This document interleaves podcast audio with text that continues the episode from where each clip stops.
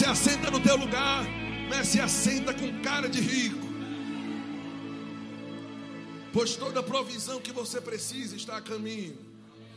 Seja provisão nas suas emoções, seja provisão sobre recursos financeiros, seja provisão em qualquer área. Provisão não se aplica só a recursos financeiros. Tem pessoas que precisavam de provisão de paz aqui, a alma estava conturbada. Mas o Senhor disse que essa semana é uma semana de boas notícias. Essa é uma semana de surpresas sobrenaturais. Deus está dizendo: olha, eu vou surpreender pessoas essa semana. Eu vou agir com o braço forte, operando eu, quem impedirá? Aleluia! Aleluia! Nada será perdido. Tem pessoas que precisam ouvir isso aqui: nada será perdido. E até aquilo que você acha que perdeu, haverá restituição sobrenatural não somente restituição, mas eu ouço a palavra compensação. Vai vir sobre, oh aleluia, boa medida, recalcada, sacudida e transbordante. Aleluia. Tem pessoas que precisam ouvir o que eu vou dizer aqui. Prepare sua conta. Aleluia. Aleluia. Porque haverá. Oh meu Deus do céu. Aleluia Sobrará, diz o Senhor. Sobrará, diz o Senhor. Sobrará, sobrará, sobrará, sobrará, sobrará, sobrará. Tire a consciência da falta. Jogue fora a consciência de falta. Porque vai sobrar. Vai sobrar. Escute o que eu estou te dizendo. Vai sobrar. Aleluia. Aleluia. Jamais se ouviu de um Deus semelhante ao nosso, que trabalha em favor daqueles que neles, oh, aleluia. Deus está trabalhando a teu favor. Toque alguém e diga: Deus está trabalhando em teu favor. Deus está trabalhando em teu favor. Diga para ele: se eu fosse você, eu celebrava, porque Deus está trabalhando. Ah, ah, ah, glória a Deus, glória a Deus, glória a Deus. Aleluia. Deus está trabalhando. Mesmo quando não vemos, Ele está trabalhando. Mesmo quando não entendemos, Ele está trabalhando. Mesmo quando não temos todas as respostas, Ele está trabalhando. Mesmo em qualquer situação, Deus está sempre trabalhando. A sua mão não para. O seu espírito não para. Ainda quando a terra estava sem forma e vazia, o espírito de Deus estava se movendo. Deus não para de se mover. Amém. Aleluia, meu Deus do céu. Essa é uma semana de boas notícias. Você está no lugar certo hoje. E tem coisas que só são liberadas para quem está no ambiente. Porque tem coisas que estão disponíveis com a unção coletiva. Aleluia. Então eu creio que Deus até alcança com misericórdia aqueles que não puderam. Mas tem algum cabeção que pôde e não veio, Jesus vai pegar ele porque a unção sobrenatural, a unção coletiva, não, nós não podemos fabricá-la. A unção coletiva só está presente quando os santos estão reunidos. Amém. A mistura de todas as unções aqui, aleluia. Já pensou? Só do pastor Adalto já quebra tudo. Aleluia. Glória a Deus, glória a Deus. Vamos, vamos dentro da palavra debaixo dessa unção. Vamos, o, o culto é do Espírito Santo, irmão. Eu não vou perder uma unção dessa mais de jeito nenhum. Te disse: pode subir que você vai pregar agora. Eu digo: eu vou também, que eu não sou menino. Amém. Aleluia. Porque é mais fácil quando nós fazemos debaixo da unção. Amém. Então, pela manhã estávamos estudando sobre redenção, sobre o perdão do Senhor. Quem esteve aqui ou ouviu a pregação de manhã, levanta a mão. Se você não esteve aqui e nem escutou a ministração, você precisa escutar, porque nós fundamentamos hoje pela manhã que o perdão é um direito seu tanto quanto cura é um direito seu, tanto quanto provisão é um direito seu. O perdão está na mesa da salvação e você pode se assentar em qualquer momento e receber por direito o perdão dos pecados. Amém. Isso faz parte do plano da salvação. Temos estudado sobre muita coisa, muitas lives têm sido feitas, muito material dentro desse mês sobre a sobre redenção, sobre ressurreição, sobre Páscoa, sobre o sacrifício de Jesus. Temos explicado exaustivamente as figuras de linguagem, toda a simbologia do Antigo Testamento que representava Jesus, mas tudo que Jesus fez, o conjunto final, a soma final de todas essas informações é: Jesus morreu e ressuscitou para primeiro nos livrar dos nossos pecados cancelar a nossa dívida, para então nos aceitar de volta, e por meio do perdão dos pecados houve aceitação, e por meio da aceitação nós temos acesso à herança. Então a herança é importante, mas a herança está disponível para aqueles que entendem: os pecados foram perdoados, sua ficha está limpa diante de Deus e para sempre o será. Porque quando Deus quer analisar você, Ele não puxa do arquivo dele o seu currículo, Ele puxa do arquivo dele o currículo de Jesus. Se Jesus é aprovado, você é. Porque nós oramos no nome dele, nós falamos e pregamos no nome dele. Então Jesus Cristo para sempre é o nosso sumo sacerdote, de acordo com Hebreus, segunda ordem de Melquisedeque. Cristo, ele vive para interceder por nós hoje. O estado eterno do ministério de Jesus é interceder. Interceder é estar entre você e Deus, sendo aquele que está intermediando as orações, a conversa e tudo. Então, quando nós entendemos a figura de Jesus no Antigo Testamento, nós tínhamos os profetas, por exemplo, que falavam para o povo aquilo que ouvia de Deus. O papel do profeta, digamos que Deus está ali e o povo ali, o profeta diga, Senhor, o que o Senhor quer que eu fale. Então Deus falava e o profeta entregava para o povo a mensagem de Deus, ouvia de Deus e entregava. Mas qual era o papel do sacerdote? É o papel inverso o sacerdote ouvia os pedidos do povo e então entregava para Deus. Qual é o seu pedido? O que você precisa? Então, então o sacerdote ouvia a mensagem e Deus não escutava a voz da pessoa por meio dela mesma, Deus escutava a voz da pessoa por meio do sumo sacerdote. Então Deus não cobrava justiça das pessoas, mas Deus cobrava que o sumo sacerdote estivesse perfeito e alinhado, porque a resposta positiva o carimbo de confirmação, o sim e o amém, para o pedido do povo, ia depender da perfeição do sacerdote. Você está entendendo isso? Então isso quer dizer que quando nós oramos hoje, é como se Jesus Cristo estivesse escutando e dizendo: Ok, eu vou falar com ele e Deus analisa o nosso sumo sacerdote. Para então, é por isso que a Bíblia diz que de todas as promessas de Deus, ele diz: está garantido, nós temos o sim e o amém. Por quê? Porque, embora o pedido saiu da nossa boca, quem fez e quem falou aos ouvidos de Deus foi Jesus. Aleluia. Diga glória a Deus. Isso é, meu irmão, uma baita de uma notícia boa. Amém. Todas quantas são as promessas de Deus, temos dele o sim e o amém é dito para o nosso intermédio, por nosso intermédio. Então Deus diz sim de lá e você diz amém daqui. Amém. Então eu quero continuar ah, dentro praticamente do último texto que nós lemos pela manhã. Atos capítulo 26, verso 17. Atos capítulo 26, verso 17. Quem ama a palavra de Deus?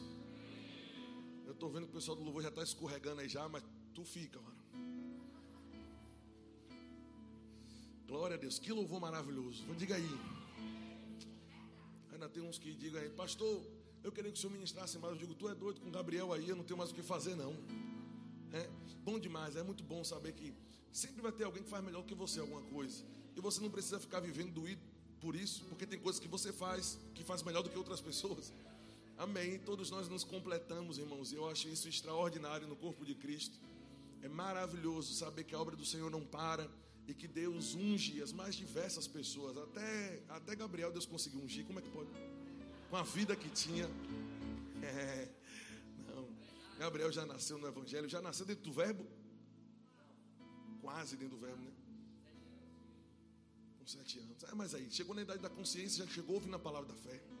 Isso é bom, né? É melhor você chegar com a ficha limpa logo dentro do verbo da vida para ouvir o evangelho da forma como ele é, do que chegar cheio de ranço, né? Aquelas, aqueles ranços ainda. Né? É difícil tirar o ranço, rapaz. É um negócio que. Né? Você, oh aleluia, eu sei o que é isso. Amém, irmãos. Bom demais. Diz assim: Atos capítulo 26, verso 17: Livrando-te do povo e dos gentios para os quais eu te envio. Palavra de Deus para o apóstolo Paulo. Eu estou te enviando, Paulo, para abrires os olhos e os converteres das trevas para a luz e da potestade de Satanás para o senhorio de Deus, a fim de que eles recebam. E falamos pela manhã que a palavra que aparece aqui no original não tem nada a ver com receber, a palavra lambano que quer dizer pegar com a mão. Amém. A fim de que eles possam se apossar do perdão. Ele diz, a fim de que eles peguem, peguem com a mão a, os, o, a remissão de pecados, ou seja, o perdão total e o cancelamento total da dívida, passado, presente e futuro, cancelado. E ele diz, a fim de que eles recebam perdão dos pecados e a herança Cura faz parte da herança, provisão faz parte da herança, proteção faz parte da herança. Da mesma forma que tomamos posse de todas essas coisas por meio da fé, o perdão também nós devemos tomar posse da mesma forma como tomamos posse da herança. Tomamos posse do perdão. Você não suplica a Deus para ser perdoado, você recebe o perdão que já foi providenciado. O perdão já está na mesa. Diga comigo: o perdão está na mesa. Quem serviu essa mesa foi o nosso Senhor e Salvador Jesus Cristo. Assim como você não disse, Senhor, por favor, me cure. Não, a Bíblia nos diz que você deve receber pela fé a sua cura. Amém. Você também não está hoje em uma situação mendigando o perdão de Deus. Ele já te deu. Ele te deu todo o suprimento de perdão que você precisa para o resto da sua vida. Você só precisa não sair da fé, irmãos estando na fé no nosso Senhor Jesus Cristo e em fé a respeito de tudo aquilo que ele fez, sempre haverá perdão. Você está debaixo de uma cachoeira de perdão. Eu vou dizer de novo: você está debaixo de uma cachoeira de perdão, uma cachoeira de graça. Aleluia. Deus não está bravo com você. O cálice que Jesus disse: passa de mim esse cálice mas ainda assim ele tomou. Esse cálice representava a ira de Deus, era o cálice da ira de Deus, que precisava ser derramada sobre o pecado, e Jesus Cristo tomou a ira de Deus por completo. É por isso que ele apanhou da forma que apanhou e sofreu da forma que sofreu. E Dona Vânia, ensinando agora de tarde também na live sobre a ressurreição, falou de muitos detalhes importantes a respeito disso. Eu te encorajo aí no Instagram e assistir. Mas se ele levou, ele levou para que nós não precisássemos mais levar. Se ele apagou, é porque está apagado. Se ele redimiu, é porque está redimido. Se ele salvou, é porque está salvo.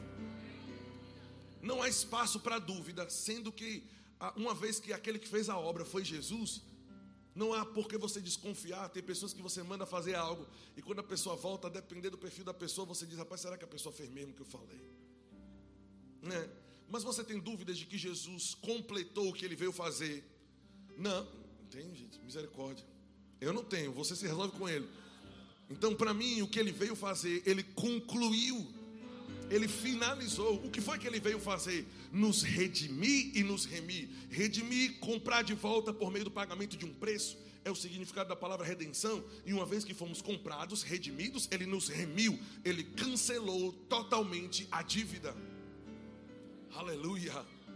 Aleluia. É por isso que nós lemos em Isaías capítulo 54, logo depois de passar pelo 53, que era uma figura de Jesus na cruz, ele foi moído pelas nossas transgressões, ele foi, né, o castigo que nos traz a paz, o castigo sobre ele, a paz sobre nós.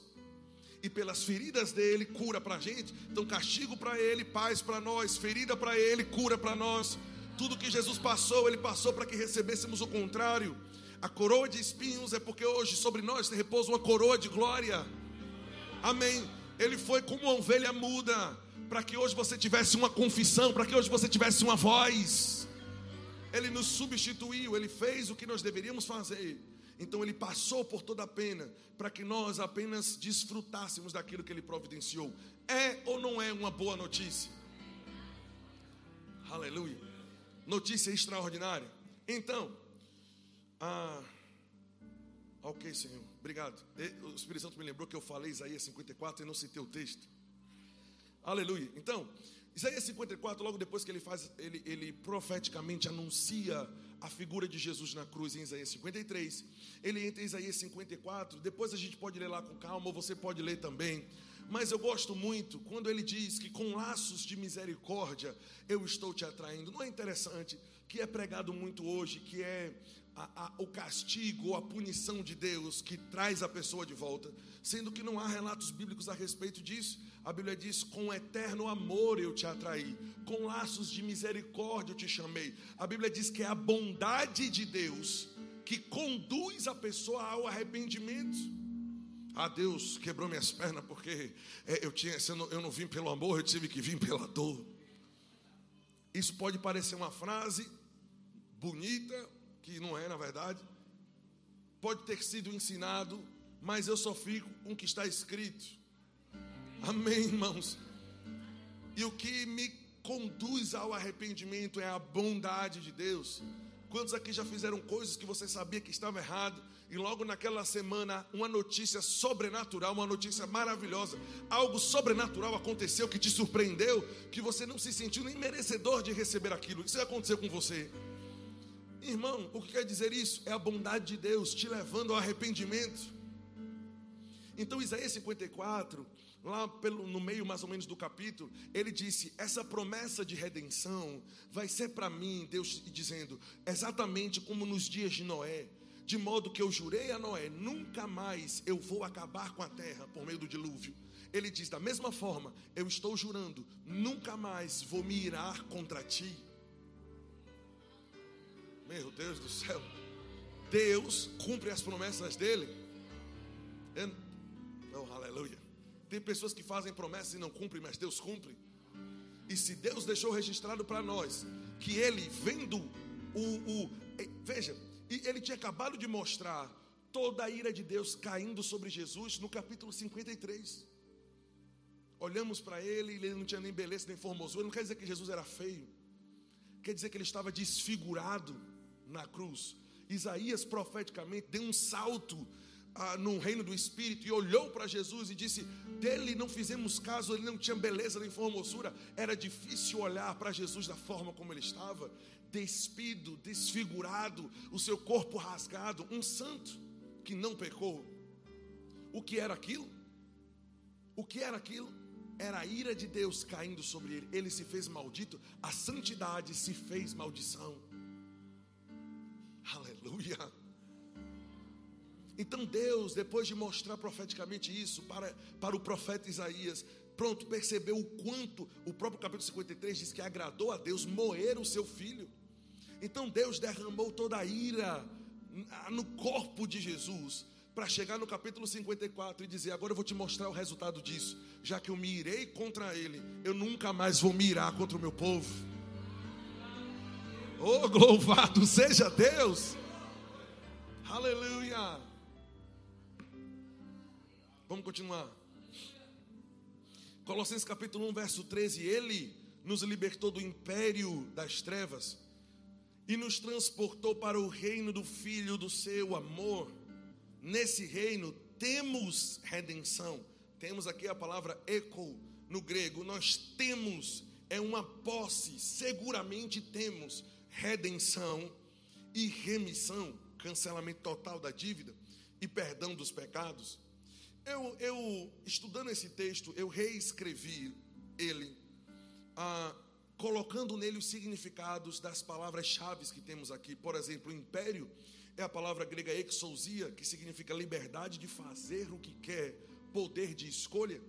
Então a palavra império foi colocada aqui, amém porque a imagem de alguém que faz o que quer era a imagem de um imperador daquela época. O imperador não vivia com base na regra, o imperador vivia com base na sua vontade. Se ele descobrisse um traidor, enforca ele agora, mata ele agora. Era assim que o imperador fazia. Então, é, veja, quando o apóstolo Paulo colocou aqui, o original é exousia, ele nos libertou, presta atenção, a, da condição onde Satanás fazia o que ele queria. Aleluia. O diabo não pode escolher o que vai fazer na sua vida. Está entendendo? Deus nos libertou dessa condição e nos trouxe para o reino. Aqui já é a palavra basileia, que quer dizer domínio e governo.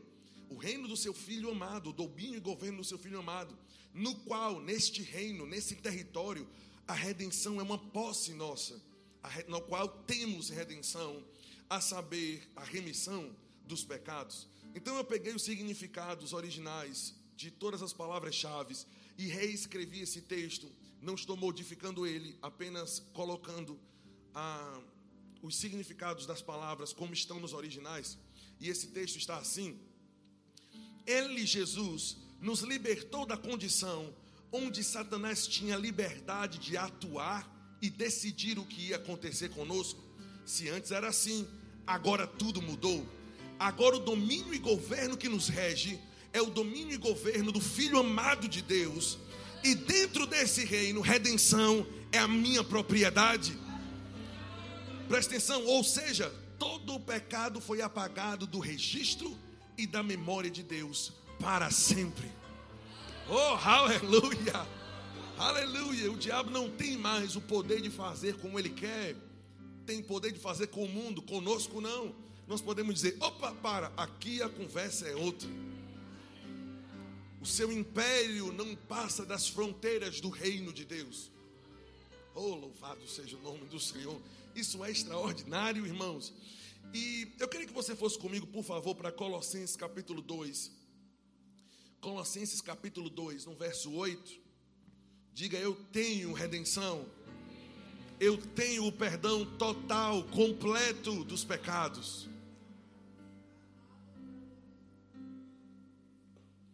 Porque foi perdoado, você foi trazido de volta, e uma vez fazendo parte do reino, então nós temos cura, então nós temos salvação e coisas do tipo. Mas o que ele fez primeiro foi perdoar os seus pecados. Foi isso que ele veio fazer. Meu Deus do céu. Aleluia. É, Colossenses capítulo 2, verso 8 diz: Cuidado para que ninguém venha enredar vocês com suas filosofias vãs e sutilezas, né? conforme ou de acordo com a tradição dos homens. A palavra tradição aqui é a palavra paradoses, que é uma informação passada, é, é, é, é um pacote passado ah, de forma falada ou escrita. É o ensino que os pais davam aos seus filhos e os filhos davam aos seus filhos. Ele chama de tradição dos homens. São informações que são passadas, seja de forma falada ou escrita. Ele está dizendo, nós vamos ler o restante aqui, ele vai completar o argumento. Mas apenas para iniciar, eu quero que você entenda que ele está dizendo: olha, tome cuidado, para que hoje, hoje quando? No momento em que ele estava escrevendo, depois da ressurreição de Cristo, depois que nós fomos feitos uma nova criatura, o velho passou, eis que tudo se fez novo. Ele está dizendo: tome cuidado, para que ninguém volte a enredar, amarrar você de novo, não com a verdade, mas com aquilo que ouviu de outras pessoas, com aquilo que ouviu do pastor de 50 anos atrás. Eu fui ensinar uma pessoa que me perguntou, de casa de passagem, a minha opinião sobre a oração em outras línguas, e eu mostrei biblicamente todas as atuações, seja línguas para interpretação como ministério ou línguas para edificação, e passei um tempão mostrando, e a pessoa disse, mas não é assim não, eu digo, mas eu mostrei na Bíblia, não, mas, mas meu pastor, quando eu era do interior, a, a, a pessoa já tinha 70 anos, me disse que não era assim não, que esse negócio aí é invenção, aí eu digo, aí lascou a escritura, porque tu me perguntou a minha opinião que eu ouvi com alguém, eu não tenha calma, eu digo, eu estou calmo, quem me deixa nervoso é você, como é que você me pergunta minha opinião, eu não te falo minha opinião, eu te mostro um bocado de texto bíblico e tu pega a Bíblia e rasga na minha frente, na cara de aço, porque teu pastor não te ensinou assim há 50 anos atrás. Toma vergonha. O que é isso? Ela estava sendo enredada, presa de novo, não estava desfrutando de um benefício, porque estava ficando com a tradição dos homens. Tradição não é o que nos rege, tradição no sentido de pegar o passado e trazer como realidade para o presente, uma vez que nós somos uma nova criatura, tudo mudou.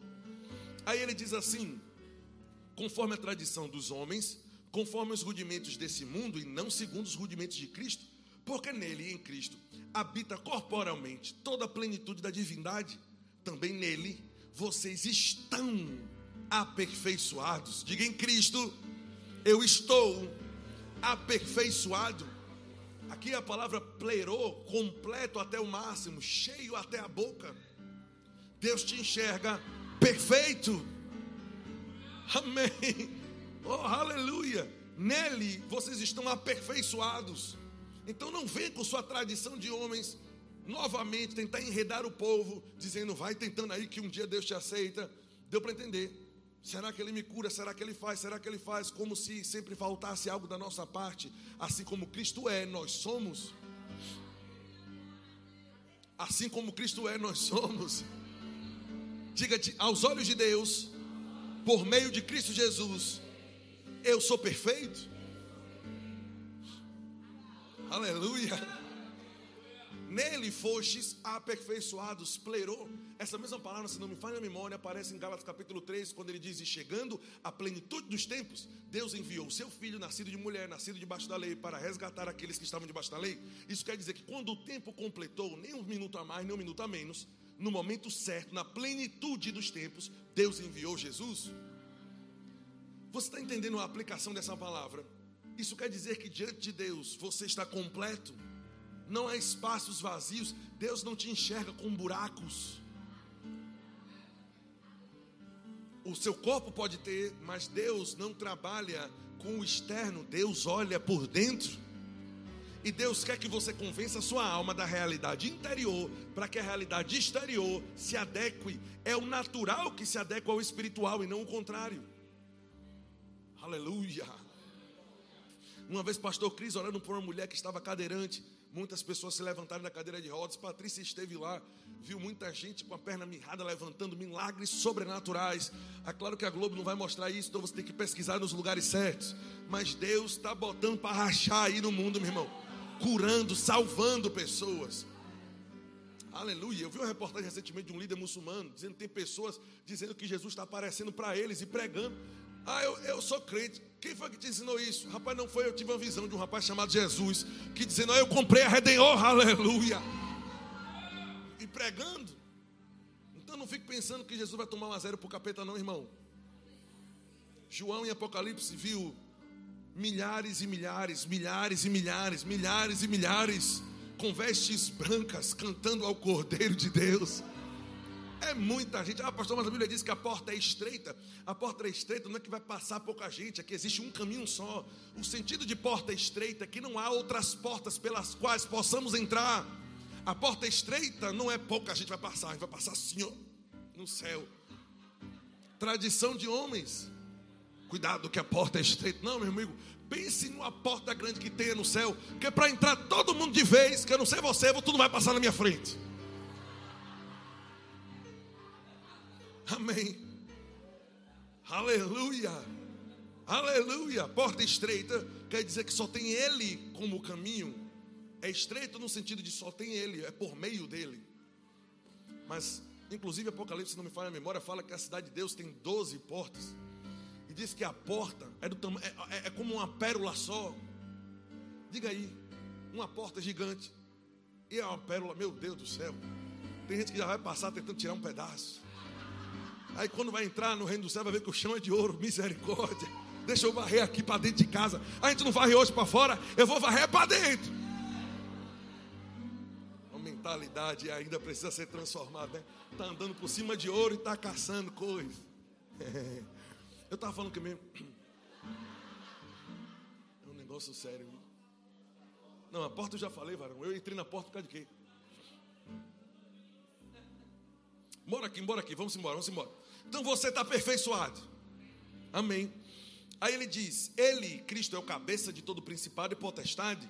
Nele também vocês foram circuncidados, não por intermédio de mãos. Não é mais uma circuncisão feita na carne. Se você quiser fazer por questões de saúde, questões médicas, tudo bem. Mas o corte no prepúcio masculino para Deus já não vale de nada. Porque ele não quer mais uma circuncisão feita por mãos.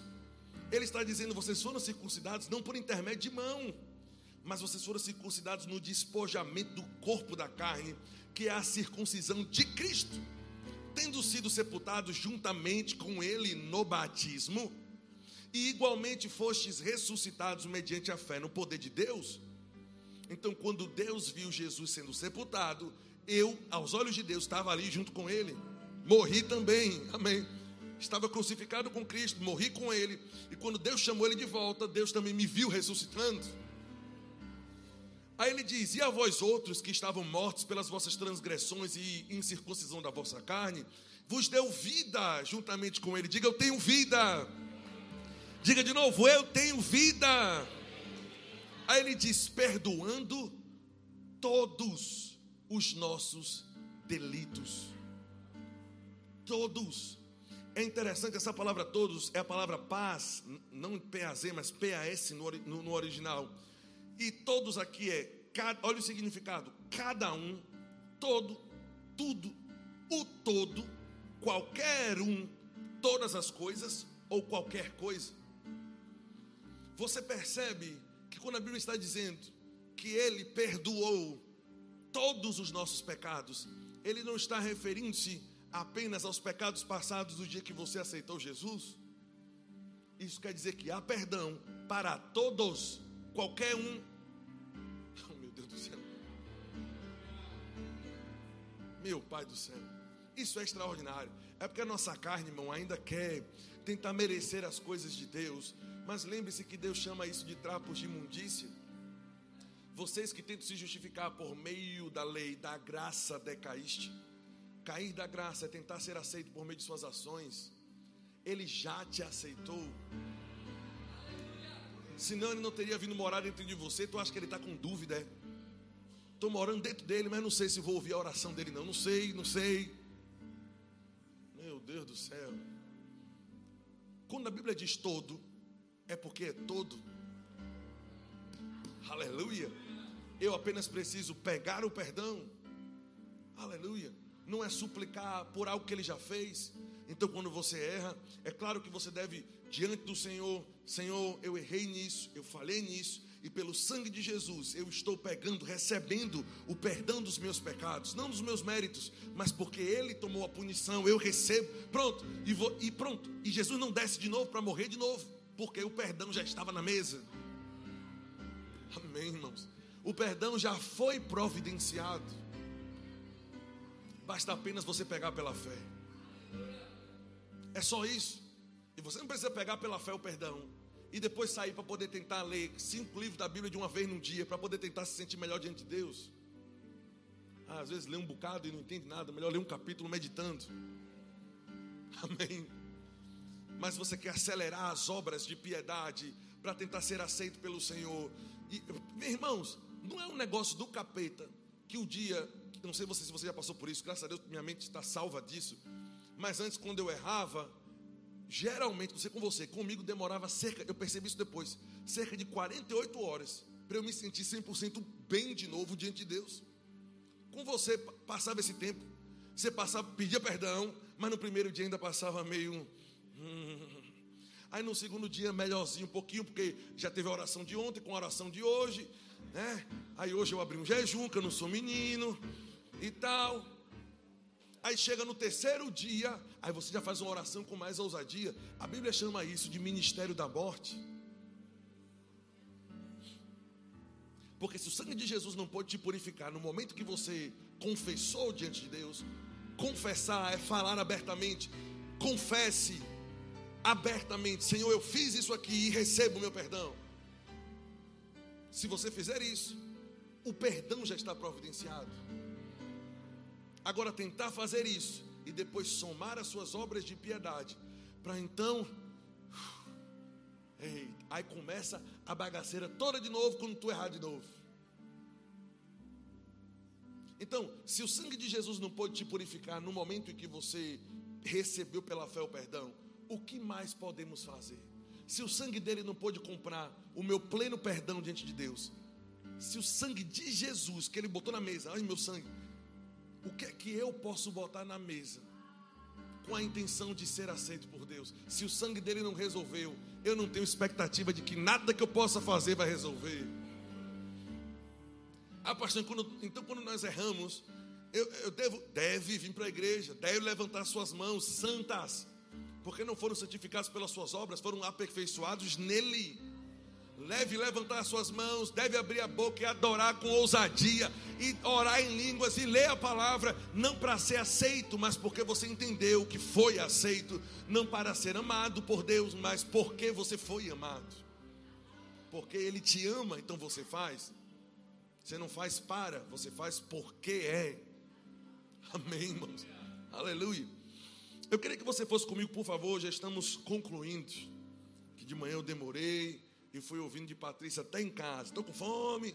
Arthur está com fome.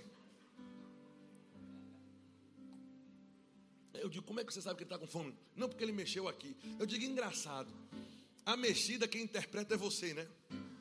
Porque se eu faço alguma coisa que ela gosta e Arthur mexe, olha, Arthur gostou. Aí eu faço alguma coisa que ela não concorda, aí dá a mesma mexida, ela diz, ó, oh, tá vendo, ele está reclamando. Brincadeira não. Cadê os maridos que já passaram por isso? Pelo amor de Deus. Se ela come uma comida que ela gostou, ela mexeu. Olha, Arthur gostou desse doce. Aí vai comer o, vai comer o, o oh, aleluia, o deserto. Aí vai comer o mato. Aí quando termina de comer o mato, ou a folha, a salada, quando termina de comer o mato, aí Arthur mexe. Arthur não gostou disso. É um negócio sério. Ela é a porta-voz das mexidas, né? Do...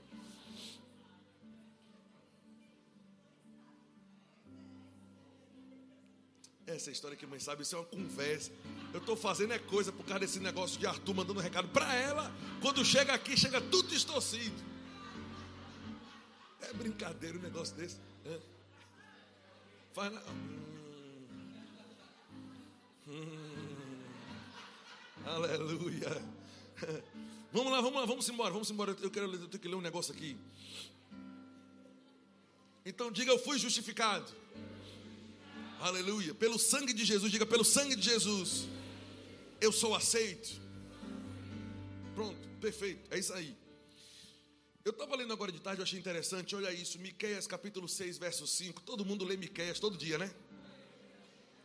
Tem gente que olhou e fez, isso é Bíblia, pastor? Você não está lendo a Bíblia dos mormons, não, né, pastor? Cuidado com essa Bíblia aí, meu pastor. Não, irmão, eu tô, Miqueias não é um livro apócrifo, não. Miqueias está na Bíblia. Tem gente que nem baixou a cabeça para tentar procurar, já sabe que não vai achar. Está esperando eu ler. Né? Eita Jesus. Miquel está na Bíblia, irmão. Se está é porque é importante, amém. Tadinho do Miquel, mas hoje eu lembrei dele.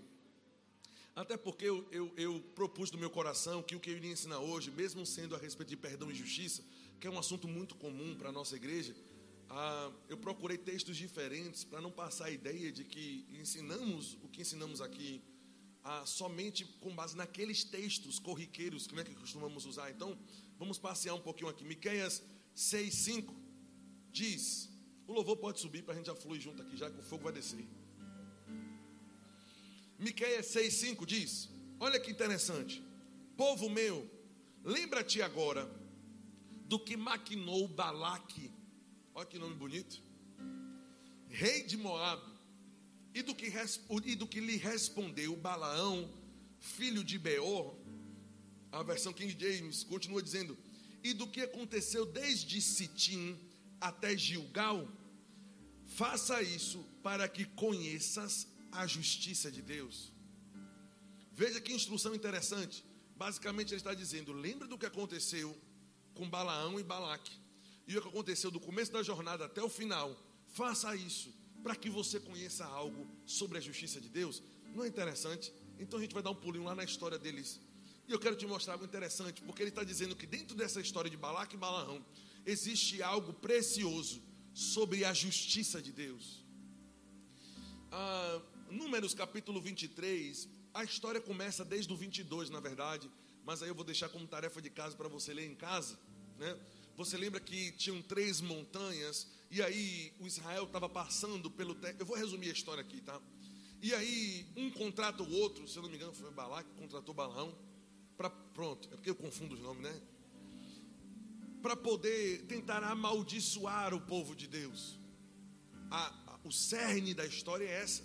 Olha, vem cá, esse povo aí tem uma bênção sobre eles, e essa bênção faz eles prosperar. Essa bênção, esse negócio desse Deus dele aí, toda vez que eles vão para a batalha, pode ir três, quatro exércitos, eles ganham mesmo menor número por causa dessa bênção. É melhor tu amaldiçoar ele.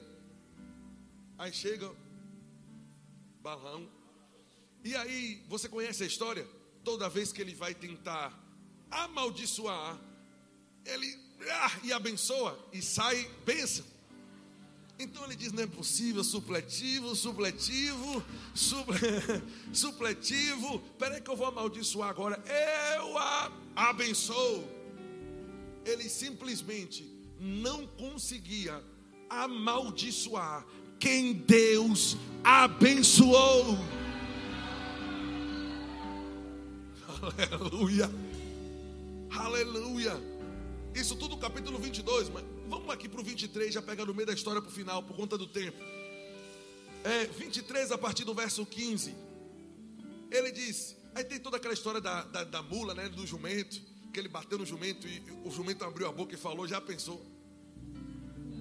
O jumento, qual é a cabeça? Você está me batendo? Não entendi. É. Eu imagino, irmão, olha, se isso acontecer comigo, eu expulso o demônio na hora. Porque Patrícia fala tanto com a Amora. Amora, não faça isso, amor. Ela para para conversar.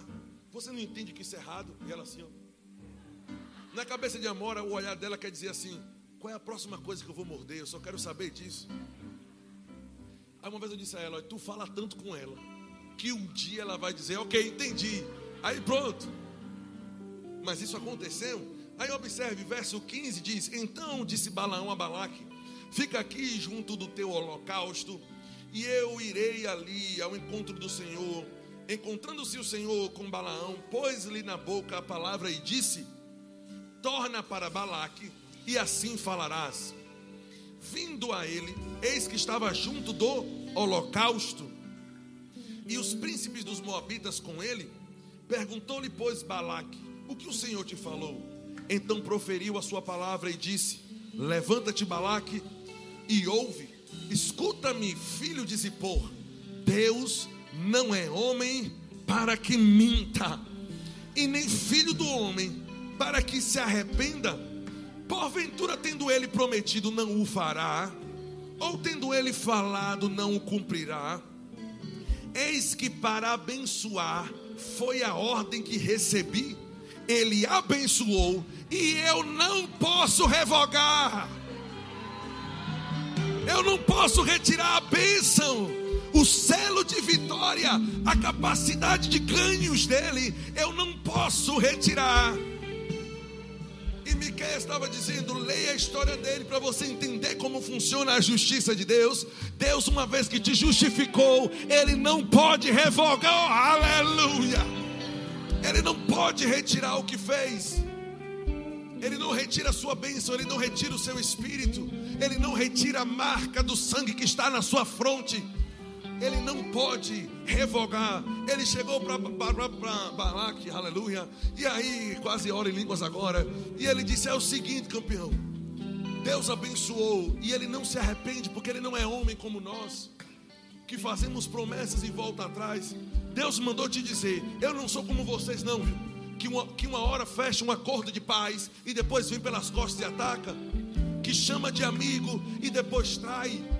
Deus está dizendo: Eu não vou revogar, eu não faço isso. Uma vez que eu te amei, uma vez que eu te perdoei, uma vez que eu te trouxe de volta, eu não vou mais te afastar. Leia a história de Balaque e Balaão e aprenderás algo sobre a justiça de Deus. Aí ele diz: Eu não posso revogar. Por quê? Continuando o texto porque ele não viu iniquidade em Jacó. Jacó aqui, seria Israel, está é, falando sobre Israel e a sua descendência. Ele está dizendo: Deus não vai revogar, porque não viu iniquidade nele.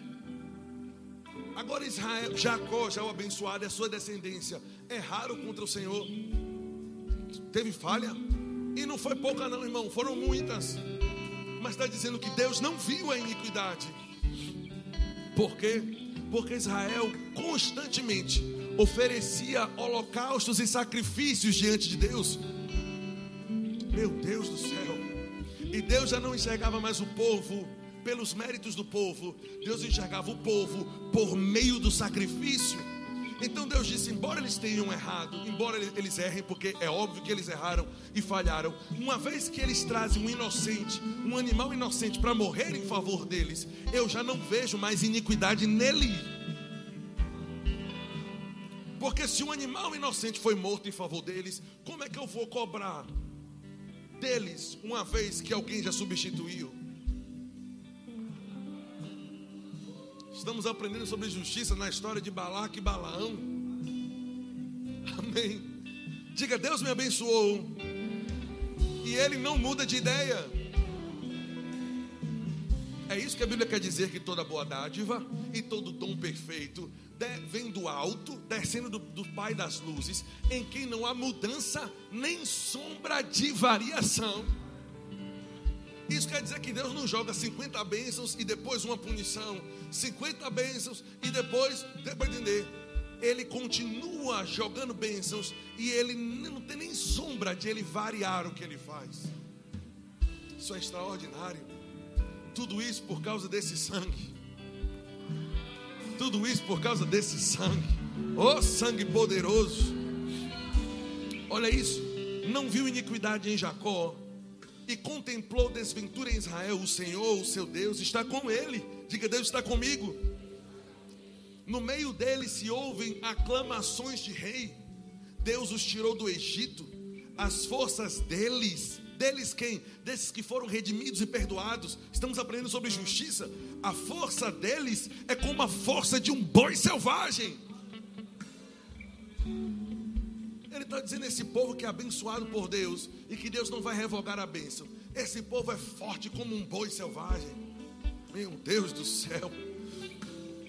Pois contra Jacó, Israel e a sua descendência, não vale encantamento.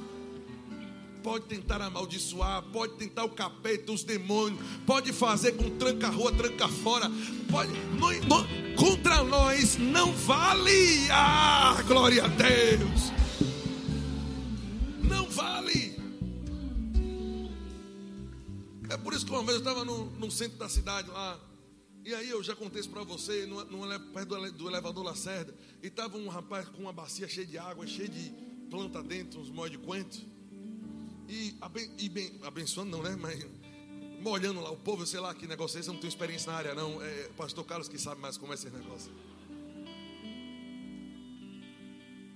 Aí uma pessoa que estava comigo fez, misericórdia, a gente passar longe. Presta atenção, o que ele faz contra nós não vale. Então fui até a direção daquele rapaz. Ele disse: Deixa, deixa eu te abençoar. Eu disse para ele: Deixe eu te abençoar. Segurei na mão dele, o olho tentou revirar. Eu digo: Fique na sua, que a gente sabe que quem manda aqui sou eu.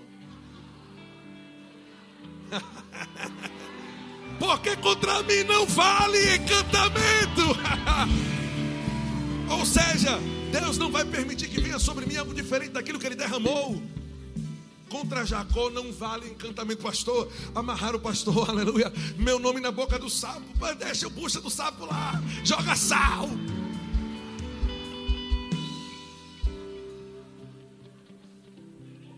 Joga sal. Ah, pastor, botaram uma cebola cheia de palito, furado na minha porta. Eu já vi essa. Eu dei uma bicuda na cebola. Diante de Deus, eu estou falando sério. Eu digo, rapaz, cebola velha pô, de pá, deu uma bicuda. Pai estava passando com o John, estava junto e a bucha da cebola cheia de palito lá na frente da porta de casa. Eu digo, é brincadeira esse capeta. Chuta a cebola, irmão. Porque contra você não vale encantamento. oh, aleluia. Vocês vão ler em casa, mas se não me falha a memória, já no Novo Testamento, Tiago capítulo 1, no verso. Ou é Judas, meu pai do céu? Eu acho que é Judas, eu separei aqui, peraí, deixa eu ver. Judas 1,11. Ele está falando, olha, ai deles, porque prosseguiram pelo caminho de Caim, e movidos por ganância, eles caíram no erro de Balaão. Presta atenção, ele está, a Bíblia está dizendo para a gente não cair no erro de Balaão. Qual foi o erro de Balaão? Achar que algo que Deus abençoou pode ser amaldiçoado? Aleluia. Eu não vou cair nesse erro. Louvado seja Deus. O que estamos fazendo aqui? Olhando na Bíblia, quem nós somos, quem Ele nos fez, o que esse sangue providenciou. E no mesmo livro de Tiago, já que estamos citando, citamos Judas, mas no livro de Tiago, ele disse: Não sejam apenas ouvintes da palavra, mas sejam praticantes, coloque para funcionar as realidades que você tem ouvido. Ele disse: Porque se você não fizer isso, ele disse: Você vai ser igual. Quem já leu esse texto? Há um homem que se contempla no espelho vê quem ele é e depois sai e se esquece. A, a versão King James diz: e se esquece do tipo de homem que ele é. Aleluia. Eu não quero olhar no espelho essas coisas e depois me afastar e me esquecer de que tipo de homem, de que classe de homem ele me fez. Mais do que vencedor, cabeça e não cauda, reinando em vida através de Jesus. Contra mim não vale encantamento eu estou olhando no espelho da palavra quem eu sou. E eu não vou me esquecer daquilo que ele fez por mim. Jesus Cristo, quando, quando repreendeu a tempestade, os discípulos disseram: Que tipo de homem é esse que a tempestade obedece a ele? Meu Deus do céu. A tempestade que você pode estar passando na, na sua vida, em qualquer área que for, está esperando o seu pedido para ela sair, o seu comando. Enquanto você pede, enquanto você pede a Deus para fazer, Deus está dizendo: faça você. Ah, mas não foi Jesus que fez? Fez e depois repreendeu os discípulos porque eles não fizeram. Então, se na história Jesus não socorre, Jesus repreende, mas depois diz: porque você, homens de pequena fé, geração dura, incrédula, até quando eu vou estar com vocês? Vocês deveriam ter feito alguma coisa? Aí tem pessoas que acham que o padrão bíblico é chamar Jesus para fazer. Ele reclamou de ter sido acordado que ninguém gosta de ser chamado dormindo para resolver problema. Se ele reclamou, fica claro que o desejo de Deus é que a gente resolva sem estar clamando, no sentido de estar se acabando, Jesus, tu não está vendo, não. Você está realmente perguntando. Se o onisciente, onipresente não está vendo algo, essa sua pergunta não faz sentido. Ele está vendo. Amém, irmãos? Aleluia. Tudo isso por causa desse sangue. Aleluia. Vamos, a gente pode ceiar. Como é que vai ser agora? É melhor, né? Vamos, vamos embora na unção aqui, varão. Vamos ceiar agora para esfregar isso na cara do capeta. Na cara de Satanás. Contra você não vale encantamento. Meu Deus do céu. Os diáconos vão entregar os elementos.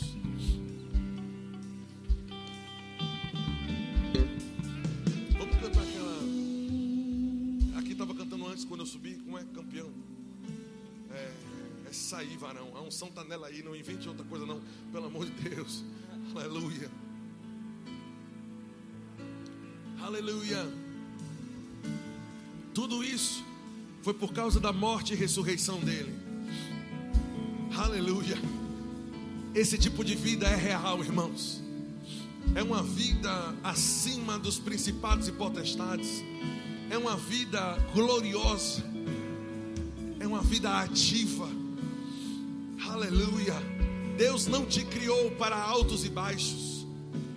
Deus te chama para um estilo de vida onde você cresce e continua crescendo avança e continua avançando, vence e continua vencendo, derruba gigantes e continua derrubando gigantes, por causa do sangue de Jesus, Ele nos justificou. E tudo isso que temos estudado durante esse mês é apenas para trazer isso como realidade.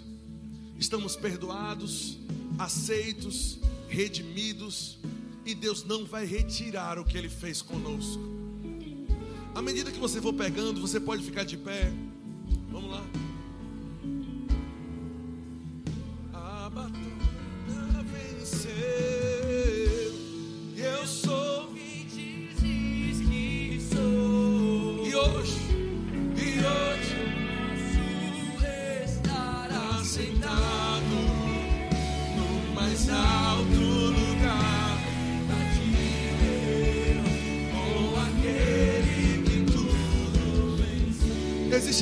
Que não nasceu de novo?